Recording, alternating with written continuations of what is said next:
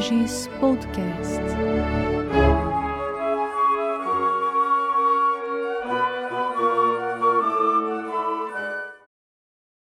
Olá, pessoal.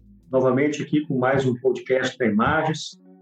Hoje, com a alegria de receber o professor e juiz de direito Alexandre Moraes da Rosa, que é doutor em direito pela Universidade Federal do Paraná, mestre em direito pela Universidade Federal de Santa Catarina, é juiz de direito do Tribunal de Santa Catarina e um grande estudioso e pesquisador na área da tecnologia aplicada ao direito. Muito bom ter tê-lo conosco aqui, Alexandre. Seja bem-vindo.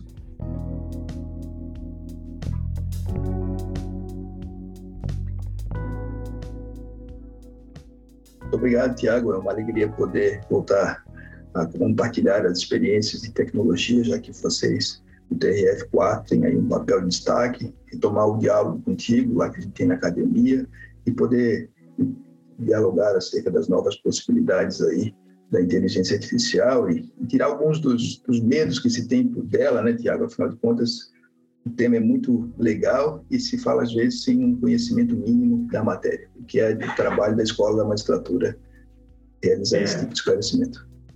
Muito bem, e é, e é, por aí mesmo que eu queria com, é, começar a conversa contigo, porque o direito é uma ciência normalmente conservadora, pelo menos predominantemente, e muitos dos profissionais são reticentes com a inovação em geral e com alguns outros meios tecnológicos em particular, a inteligência artificial, uma delas.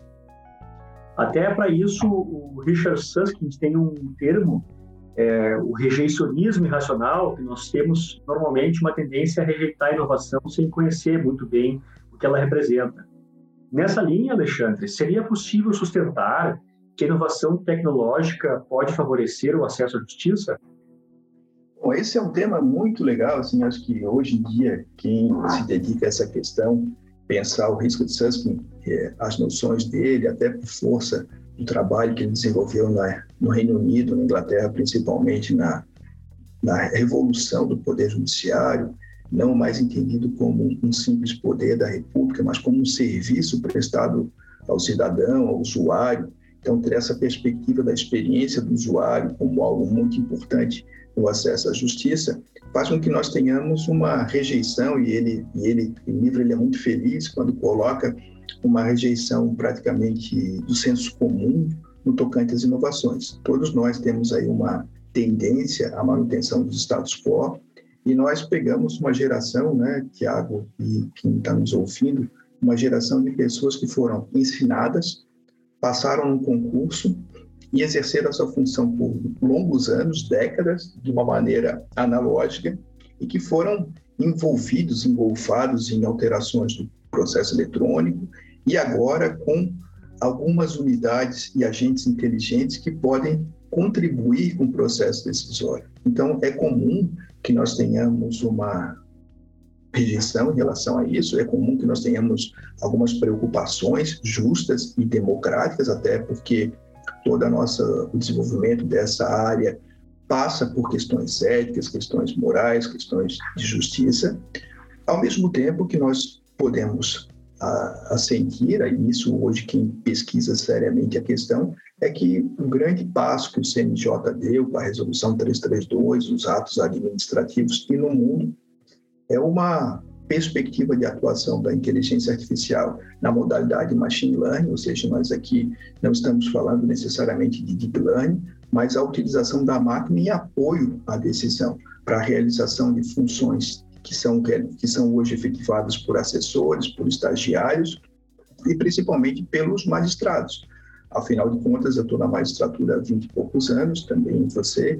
Eu, em fevereiro, completo mais 50% da minha vida útil, né, desde que eu nasci na magistratura. Nós proferimos aí milhares de decisões nesse período e nós não temos uma capacidade sequer de memorizar todas elas.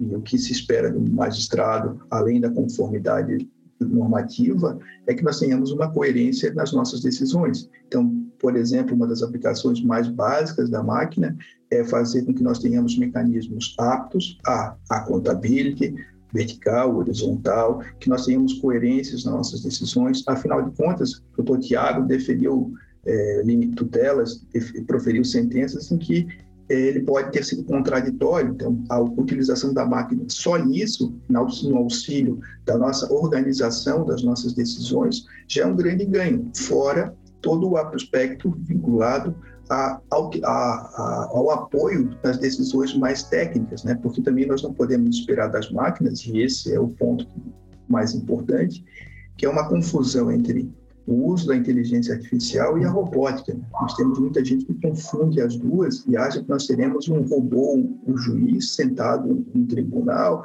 numa, numa vara, quando é justamente o contrário. Nós vamos criar sistemas cada vez mais vinculados à resolução de problemas específicos das nossas atividades. Coisa que vocês na Justiça Federal fazem muito, por exemplo, é, decidindo temas, né, Tiago? Então, essa é uma das questões. Quando o STJ, o Supremo, decidiu, decidiu um tema, se nós não temos overruling nem distinguish, o caso está proferido, a decisão, a, o conteúdo jurídico está proferido. E nisso a máquina pode nos auxiliar. Então, respondendo à tua pergunta de uma maneira direta, essa, essa neofobia, como alguns têm, ela é justificável pelo, pelo cultura jurídica, como você bem colocou, mas, ao mesmo tempo, ela exige um, um enfrentamento direto Primeiro, pelo, pela, pelo domínio de um campo que as pessoas em geral não dominam, e o segundo, pela demonstração por todos nós de que nós, longe de querermos modificar a estrutura da decisão, o que nós queremos fazer é utilizar a máquina em apoio à prestação judicial entendida como serviço. Muito bem. Então, nós eh, estamos num campo ainda inicial. Se eu bem entendi, eh, nós não pensamos aqui no país ainda, e creio que nem no exterior, como regra, em um juiz robô, em alguém, em alguma máquina que vai decidir é, questões humanas no lugar do ser humano. Mas nós podemos ter passos prévios é, que vão apoiar os juízes e tornar o serviço judiciário mais é, eficiente e mais uniforme, como você mencionou. Quais, então, seriam os exemplos, Alexandre, é, de aplicações baseadas em inteligência artificial que são menos polêmicas e que poderiam ser usadas desde logo?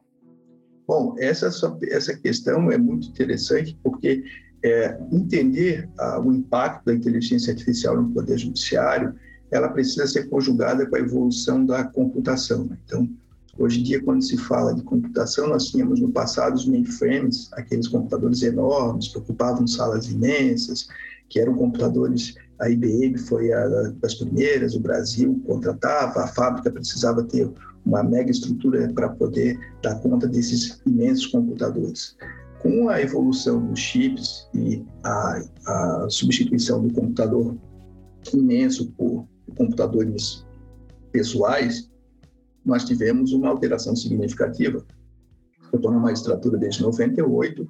Lá no início, nós trabalhávamos felizes da vida com 386, depois nós viemos com Pentium, depois nós começamos a ter computadores com maior capacidade de processamento, e isso fez com que nós tivéssemos uma, uma revolução no modo que, de modo de atuação. Então, como nós tínhamos anteriormente uma mera máquina de escrever, e depois nós começamos a ter computadores, nós, foi possível estabelecer modelos. Né? Então, éramos muito felizes na possibilidade de não ter que digitar tudo de novo e termos que fazer, aproveitar modelos. Em seguida, nós tivemos a, a que se chama de computação pervasiva, que é o embarcamento de tecnologias em, em, outros, em outros mecanismos do nosso dia a dia. E, por fim, nós temos hoje, a, se fala de computação ubíqua, que é a possibilidade de nós termos aí sensores e atuadores em diversas, diversos meios, né, e principalmente com a internet das coisas, justificando falar hoje de smart cities, por exemplo, que são é, cidades a, propostas de cidade inteligente, entre elas temos várias, e como por, pela relevância Nova York. Então, quando a gente fala de novas possibilidades, é que não faz sentido para mim, por exemplo, que nós estejamos em 2021 não é a realidade em geral da Justiça Federal, mas que nós tenhamos que julgar uma ação de acidente de trânsito com uma narrativa, vinha um autor a 60 km por hora, afinal de contas, todas as pessoas, ou grande parte delas, hoje tem um dispositivo de celular e esse celular está ligado a um Google que tem uma linha do tempo que pode mostrar o local que ele estava.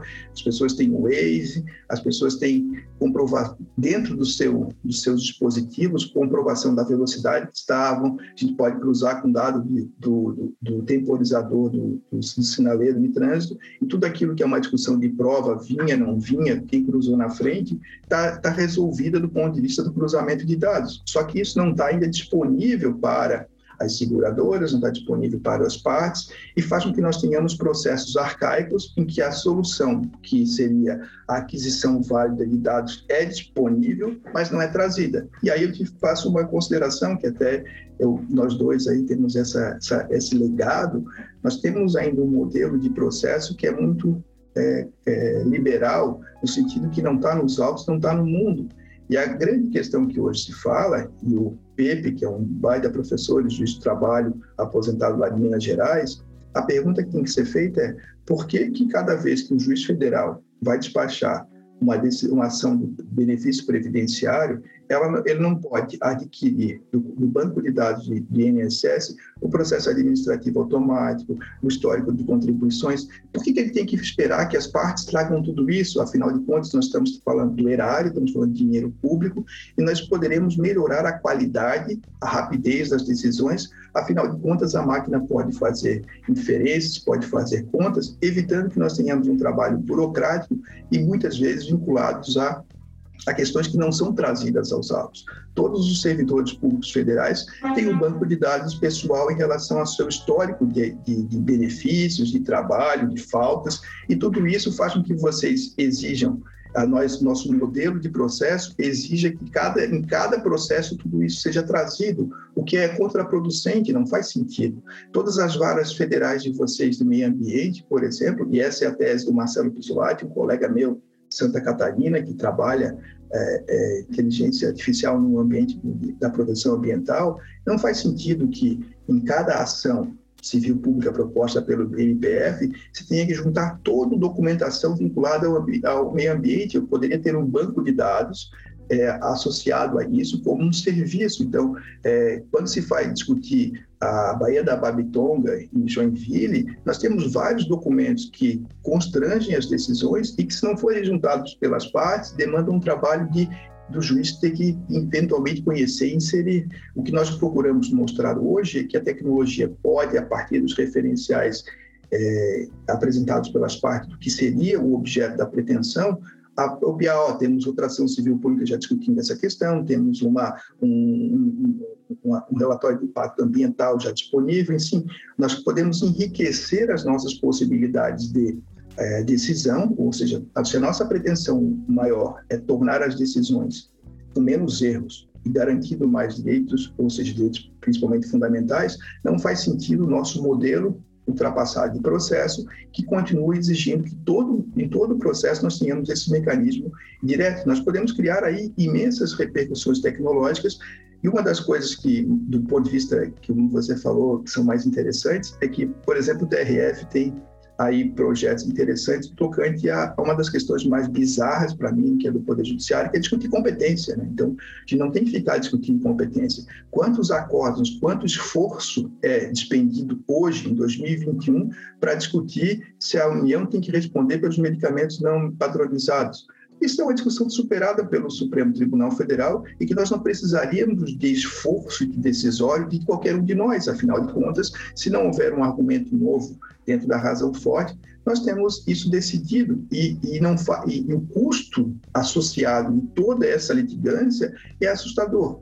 E, e para terminar, então, é como você é, terminar esse nosso bloco, né? Como você falou, em Porto Alegre, em Florianópolis, nós temos carros autônomos, carros autônomos, né? Que seriam o, mais famoso é o da Tesla. E esse carro autônomo pode cometer crimes, né? pode cometer, é, matar uma pessoa, que é o 302 do Código de Trânsito, causar lesão corporal, levar uma multa. Quem é o responsável por tudo isso? Essas discussões que não nos aparecem ainda no dia a dia são muito importantes de serem enfrentadas. E quando eu, falo, quando eu dei aula de introdução ao direito na Univale, e que nós temos um curso que tem esse, essa pegada, o curso de Florianópolis, ele é muito vinculado à tecnologia, dada a nossa tradição aqui, temos várias empresas no nosso parque tecnológico, e todas essas, essas esse, esse mecanismo pressupõe que nós tenhamos lá na introdução do estudo de direito uma noção de pessoas, coisas, animais né, senescentes e também, também tenhamos o robô. Começar a pensar qual é o estatuto de, do robô, como ele pode ser acoplado na nossa realidade e principalmente como nós podemos discutir o estatuto jurídico dessa responsabilidade. É quem é o dono, quem fabricou.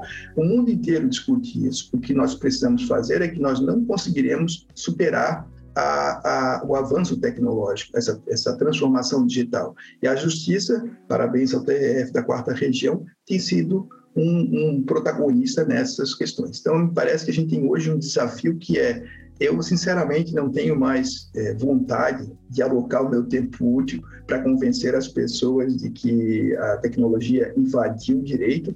O que eu tenho procurado fazer hoje é discutir com quem quer mecanismos de garantir limitações éticas, limitações normativas, limitações de dignidade, limitações democráticas da própria tecnologia. Porquanto, quando a gente vai dialogar com profissionais dessa área, o que eles estão preocupados é resolver o problema da melhor maneira possível, com eficiência.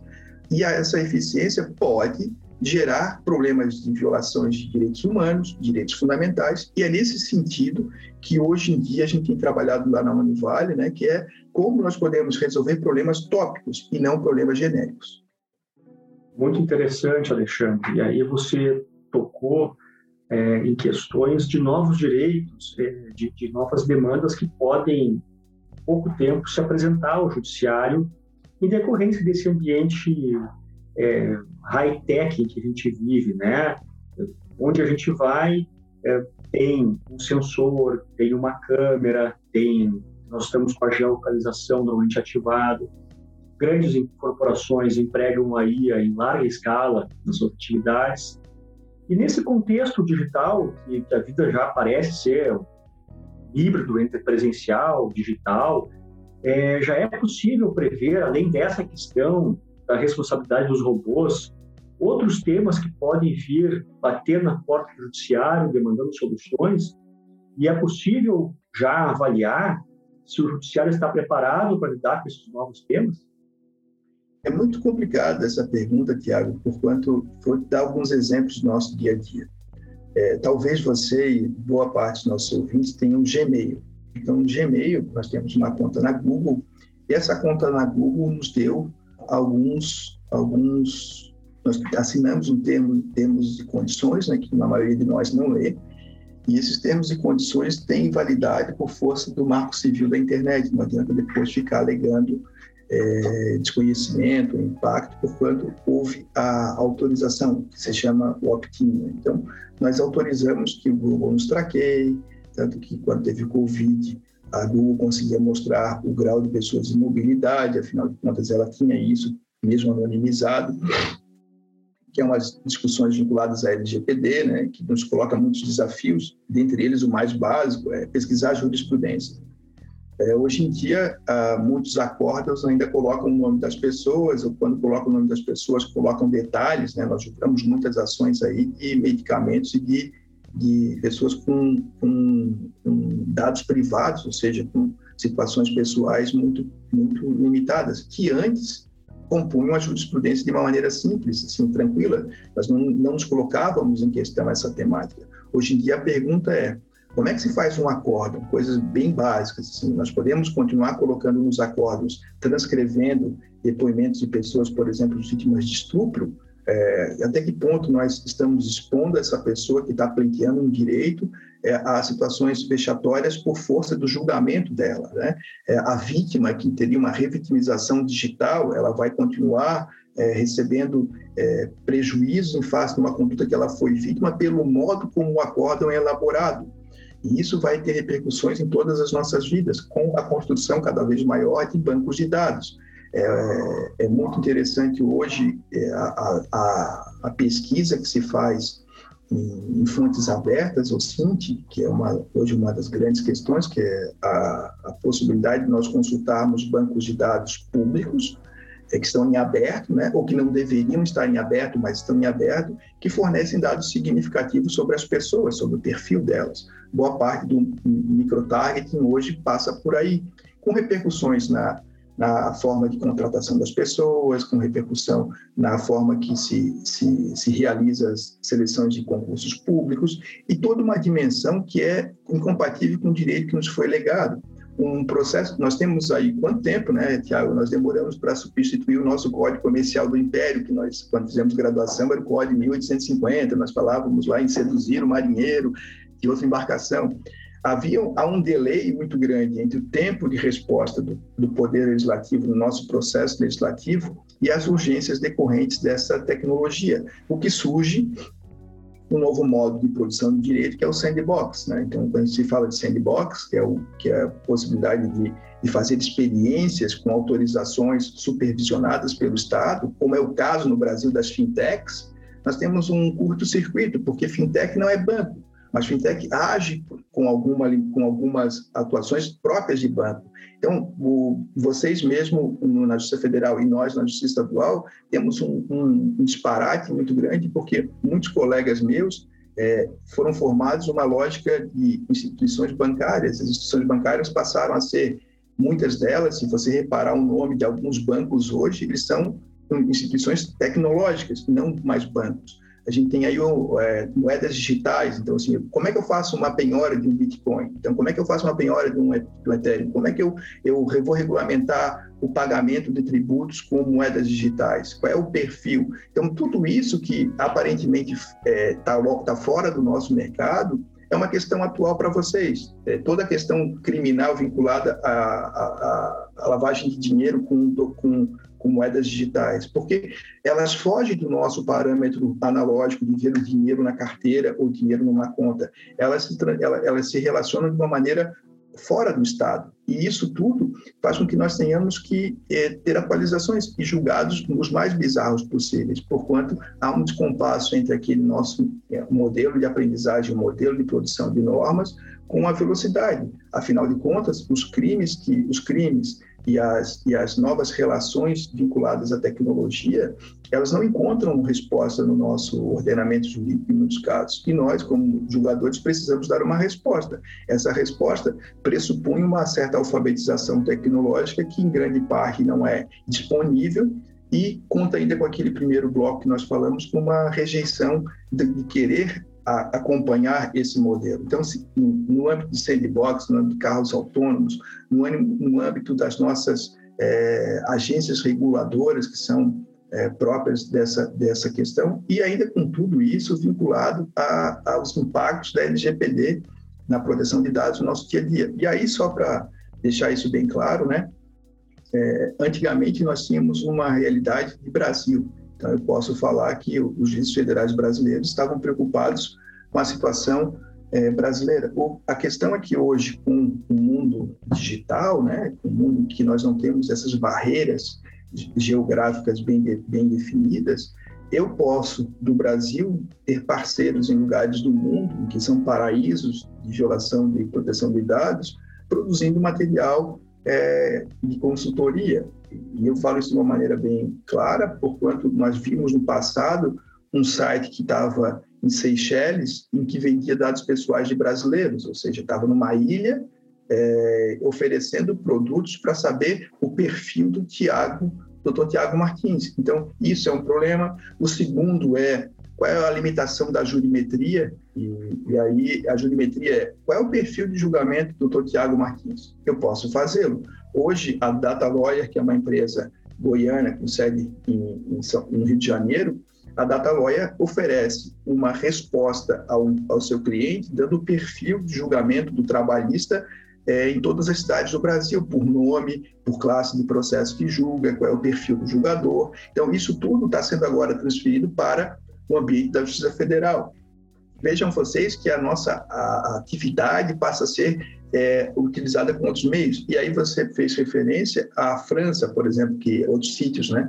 A França proibiu a atividade de jurimetria no espaço francês, mas a Bélgica está do lado. Então, assim, até que ponto você consegue controlar o uso de é, novas oportunidades tecnológicas no ambiente privado. Nós dois, na magistratura, nós temos controles próprios do CNJ, mas quando se fala do advogado ou de é, alguma empresa, ela pode construir paralelamente, de maneira silenciosa, todo um regime de, de organização de dados que transforma a experiência dela e dá uma vantagem competitiva que nós muitas vezes não temos. E essa vantagem do advogado não tem. Por força disso, nós criamos cada vez mais uma, uma disparidade no que se refere à paridade de armas no, no processo. Retomando aquela discussão do PEP. Então, até que ponto nós não podemos criar mecanismos em que os bancos de dados sejam previamente disponibilizados e isso possa ser associado ao processo, a depender do autor, a depender da pretensão deduzida e precisamos, portanto, repensar os fundamentos pelos quais nós organizamos a nossa estrutura do Poder Judiciário, pensada, como bem lembrasse com o Suskin, como um serviço, um serviço que deve ser entregue de maneira rápida, de maneira efetiva e com estabilidade. Muito bem, muita coisa para a gente refletir nesse ponto. Agora eu queria falar contigo, Alexandre, uma ferramenta que está no nosso dia a dia, todos nós que trabalhamos com direito hoje, que é o processo eletrônico. Você falou há pouco aí da máquina de escrever, que foi uma grande ruptura, quando nós saímos da caneta, da, da sentença manuscrita para a máquina de escrever. Depois você também mencionou a informatização, que nos possibilitou um ganho de escala aí bem importante.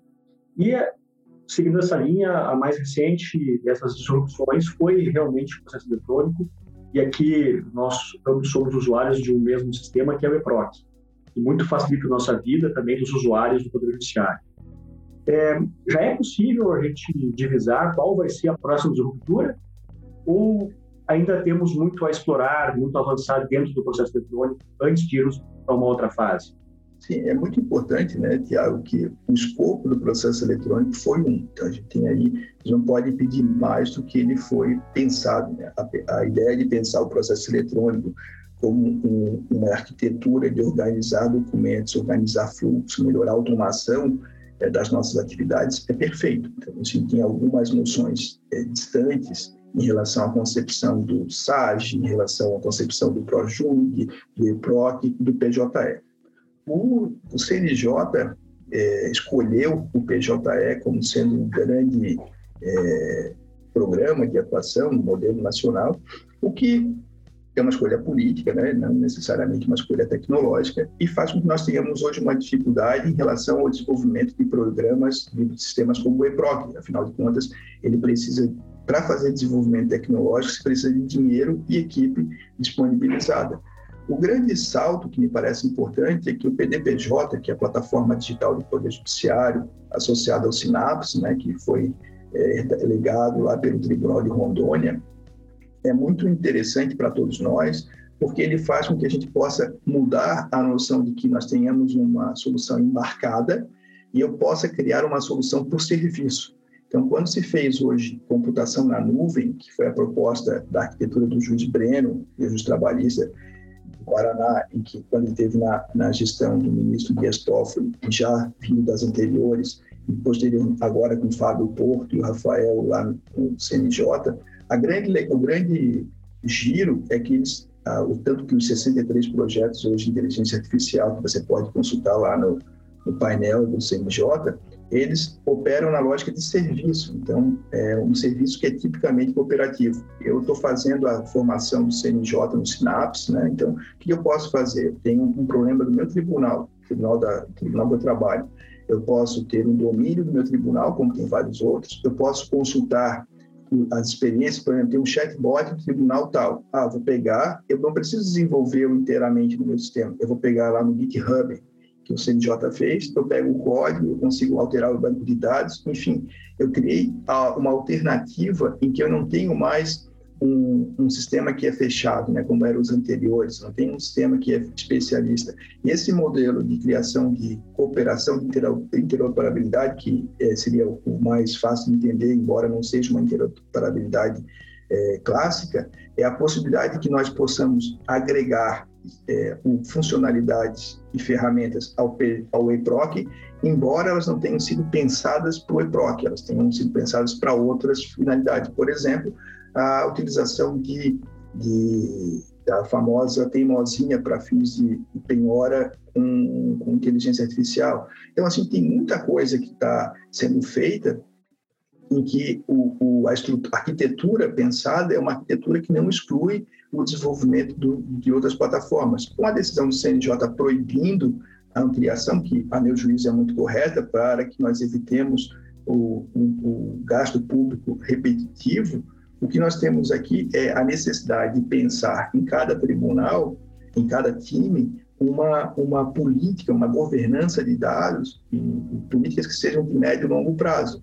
Porque cada presidente que chega, e os presidentes que chegam nos tribunais, eles já têm muito tempo de magistratura. Se eles não têm capacidade de pensar esses desafios, nós teremos dificuldades. E para que isso possa acontecer, Tiago, hoje é quase uma unanimidade, nós precisamos de juízes dedicados a isso. Nós não podemos pegar o Tiago fazendo audiência, despachando a tarde inteira e lá no finalzinho da tarde ele vai pensar o que ele pode fazer. Isso é uma atividade que demanda dedicação, compreensão, e é justamente esse player, que é o Tiago, que sabe, por estar dentro, por ser especialista, do que, que é a, a, são as necessidades, a importância. E para terminar essa fala do, do dos sistemas, é, sistemas dos eletrônicos, é, esse sistema eletrônico não foi pensado, por exemplo, o Tiago não tem no sistema dele uma gestão de gabinete que poderia estar associada. Eu não tenho uma gestão de gabinete, cada um de nós abre o nosso EPROC, abre o processo, vê o que, que se trata, tem ali uma, um, um rótulo qual é a temática, mas ele não tem uma classificação, ele não tem quando entra, ah, o Tiago já decidiu um caso parecido como esse, ele não tem mecanismos de gestão da sua unidade que hoje em dia podem ser disponibilizados. O EPROC tem caminhado nisso, o EPROC já consegue ler é, acórdãos para poder é, verificar se tem é, repercussão geral. Então, é nesse sentido que eu acho que a, a evolução a tecnológica vinculada à inteligência artificial, que é o caminho de ampliação da, da potencialidade do processo eletrônico, que para o escopo pensado, ele, ele atende, a, atende aos interesses, ele atende às finalidades. Mas agora é pensar como nós podemos transformar a experiência. E para isso, nós temos dois caminhos. Um caminho que seria de cima para baixo, que é o tribunal resolvendo os problemas, e um segundo caminho, que é o que o Alexandre Mendes, que você conhece lá da Univale, professor nosso também, propõe, que foi a tese de doutorado dele, que é uma resolução de baixo para cima. Eu quero resolver o, o, as demandas do juiz Tiago Martins. Então, como ó, o gabinete dele, como ele pensa que pode ser feito. Mas para ele poder pensar como ele pode estruturar, ele precisa entender minimamente como é que pode funcionar a arquitetura da máquina, porque não pode pedir da máquina mais do que ela pode dar. A máquina faz conta, a máquina faz cálculos, ela não pode. Eu preciso ter capacidade de Tiago entender que para que eu possa transformar escalas ordinais em escalas cardinais, eu preciso transformar, eu preciso é, criar mecanismos. Eu quero que o Tiago tenha uma, uma grande capacidade de, de, produção de sentenças. Ótimo, mas esse exemplo do Tiago, o que nós vamos criar como modelo para ele, talvez não seja o modelo do juiz do lado. Então, trabalhar as questões não só do ponto de vista do Poder Judiciário da Quarta Região ou da Justiça Federal Brasileira, mas começar a trabalhar de baixo para cima e depois agregar, bom, eu tenho o modelo do Tiago, aí eu tenho o modelo do Alexandre, eles trabalham na mesma competência. Quais são as diferenças? As diferenças, o que, a gente pode unificar? Qual é o padrão vindo de cima? Então, é um trabalho em que nós começamos de cima para verificar os padrões, o trabalho de baixo, e nós depois unificamos os dois num modelo que possa ser mais estável. Muito bem, Alexandre. Várias ideias, vários caminhos para a gente seguir. E também acho que uma conscientização muito importante de que a transformação está aí e a gente precisa assumir algumas posturas diante dela. Só queria te perguntar uma coisa: o que está pesquisando, Tiago? Conta para nós aí, então, entrega o teu, a tua pesquisa para a gente poder trabalhar. Eu estou fazendo uma, uma pesquisa de direito comparado, Brasil e Estados Unidos, é, em tema de propriedade administrativa e lei anticorrupção. E aí eu comparo alguns estatutos deles lá, por exemplo, o False Claim Act, é, o RICO lá, do, das organizações criminosas, e, e, e, o, e, o, estatuto que também reprime a corrupção internacional, e aí faço alguns, algumas correlações dos nossos com os deles. E no final eu tento sustentar que a gente tem que incorporar um desses instrumentos que eles têm, que são as, as Quick Actions, através das quais, conhece, né, permite que, que pessoas privadas possam processar em nome do Estado em troca de uma recompensa. E eu vou fazer, é, eu estou sustentando que isso pode ser incorporado à lei de improbidade administrativa para que pessoas físicas ou jurídicas particulares também possam se associar ao Estado nessa iniciativa de, de processar e receber valores uh, como ressarcimento ao erário e eles fiquem com uma parcela para estimular que essas ações realmente sejam propostas, né? E aí a gente faz também ali, o Gilson está me ajudando, que é meu, meu orientador, o Gilson Jacobsen, eh, a gente faz assim uma, uma constatação de que a lei da ação civil pública não estimula a participação social, a, ação, a lei da ação popular também não, né? São instrumentos assim que têm suas limitações, então a gente precisaria trabalhar com mais foco na lei de propriedade em relação a esse tema. E aí, só para terminar essa questão, então, olha só, Tiago, como é legal. O teu tema pode significar hoje, numa classificação, é, tem alguns, mais experiências de inteligência artificial, de classificação, porque a inteligência artificial no machine learning, em geral, vai trabalhar com classificação e regressão. Na comunidade europeia, se fez uma classificação das decisões da Corte Europeia de Direitos Humanos. Então, essa classificação te dá parâmetros mais objetivos para que tu possa analisar outro conjunto de dados, que seria a legislação brasileira. E quando se fala da, da, desse modelo americano em que, se há, em que há possibilidade de responsabilização e de no Brasil causa certa espécie, assim, né, ah, porque a pessoa vai denunciar e vai lucrar. Não vai, vai lucrar, porque ela tem um, um, um gasto, pro, ela, ela tem um custo de oportunidade, porque ela vai ter que se, se, se expor. E aqui no Brasil nós temos agora o Explorer lá de uma maneira muito tímida ainda, né, acontecendo, mas o que, o que posso mostrar é que a, a máquina pode auxiliar a classificar e, uma vez identificado esse problema, criar os parâmetros para que isso não aconteça mais. Então, ah, no que se refere ao, aos, aos mecanismos de compliance, público e privado, nós temos a possibilidade de que a máquina possa aprender, identificar nos fluxos, nos processos do Estado, mecanismos de atuação e de exigência. Então, quando a gente fala da, da tua tese, que embora aparentemente esteja fora da tecnologia, ela pode entrar porque a criação de mecanismos de é, de accountability, de, de, transparência, ela pode ser muito significativa. Então, a criação de fluxos de processos dentro do espaço público, a partir do que a gente aprendeu em, em, em, força de denúncias ou de ações que possam demonstrar a ação de improbidade é muito significativa. Então, eu acho que é muito legal. Tem um livro que é, chama-se Too Big to, to, to Jail, do Garrett,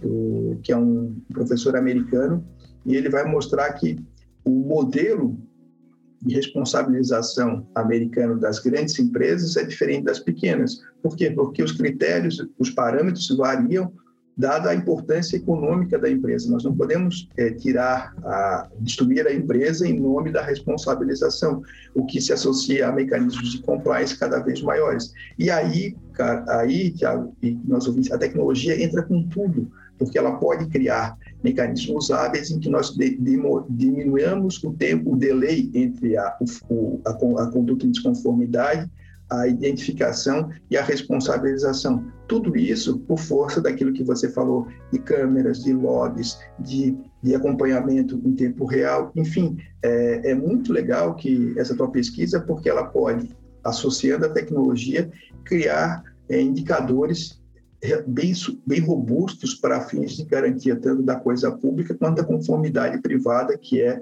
aquilo que nós temos hoje no compliance. É, é, isso é tão legal, né, que a gente agora viu o CAD lançar os parâmetros probatórios do acordo de leniência. Isso pode ser significativo para terminar assim, e ficar muito contente com a tua, com a tua pesquisa, Tiago.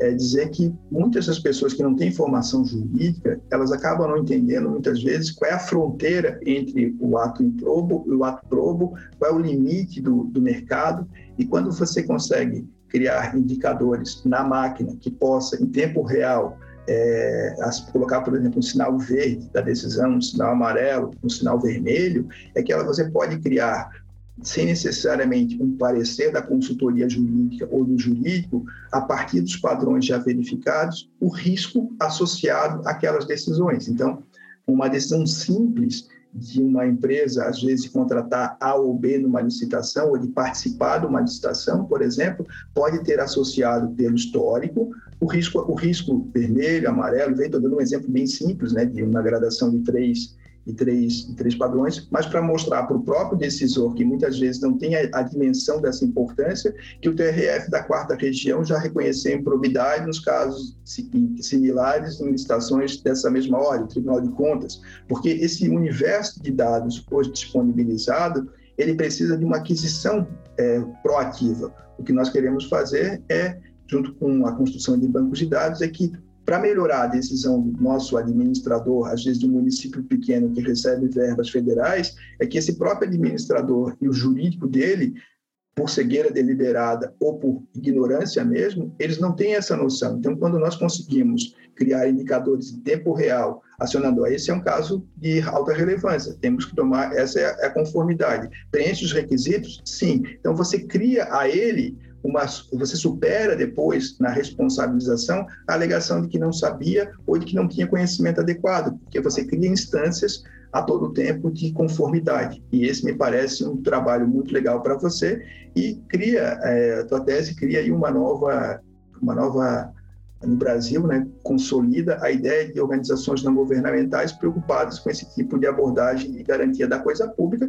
com a, a, a, a recompensa, né, porque a gente tem uma, tem uma, estrutura de incentivos que é a recompensa financeira ou é, derivada. Enfim, eu parabenizo-te por isso e, e perguntei da tua tese, porque eu acredito que hoje em dia praticamente tudo, salvo se for uma discussão eminentemente teórica, você tem a possibilidade de criar, ou pelo menos antever, mecanismos tecnológicos que possam dar efetividade a essa tese. Então, obrigado a Imagens, obrigado TRF. Eu estou na. Podem me achar em vários lugares, mas o meu Instagram, que é mais fácil, que é Alexandre Moraes da Roça, vocês me acham. Tem podcasts. E tem, aliás, eh, não deu para falar, né, mas tem um podcast que é meu, que chama-se é, Legal Driver, que está no seu agregador, em que nós falamos de algumas experiências de tecnologia. É um podcast para vincular o que tem direito à tecnologia. Demos uma parada, agora estamos retomando, e lá neles o último foi sobre neurodireitos, que é um dos temas mais atuais. O Chile está colocando na Constituição a proteção de neurodireitos. E quem tiver curiosidade vai lá no Legal Drive dar uma ouvida, porque é o tema, um dos temas do momento. Agradeço muito, Alexandre, teu tempo, todas as informações, as reflexões e esperamos contar contigo em breve novamente aqui no podcast da Imagens. Obrigadão a todos vocês, obrigado ao TRF, ao Ricardo, ao Tiago. Espero que a gente possa voltar a discutir temas no futuro.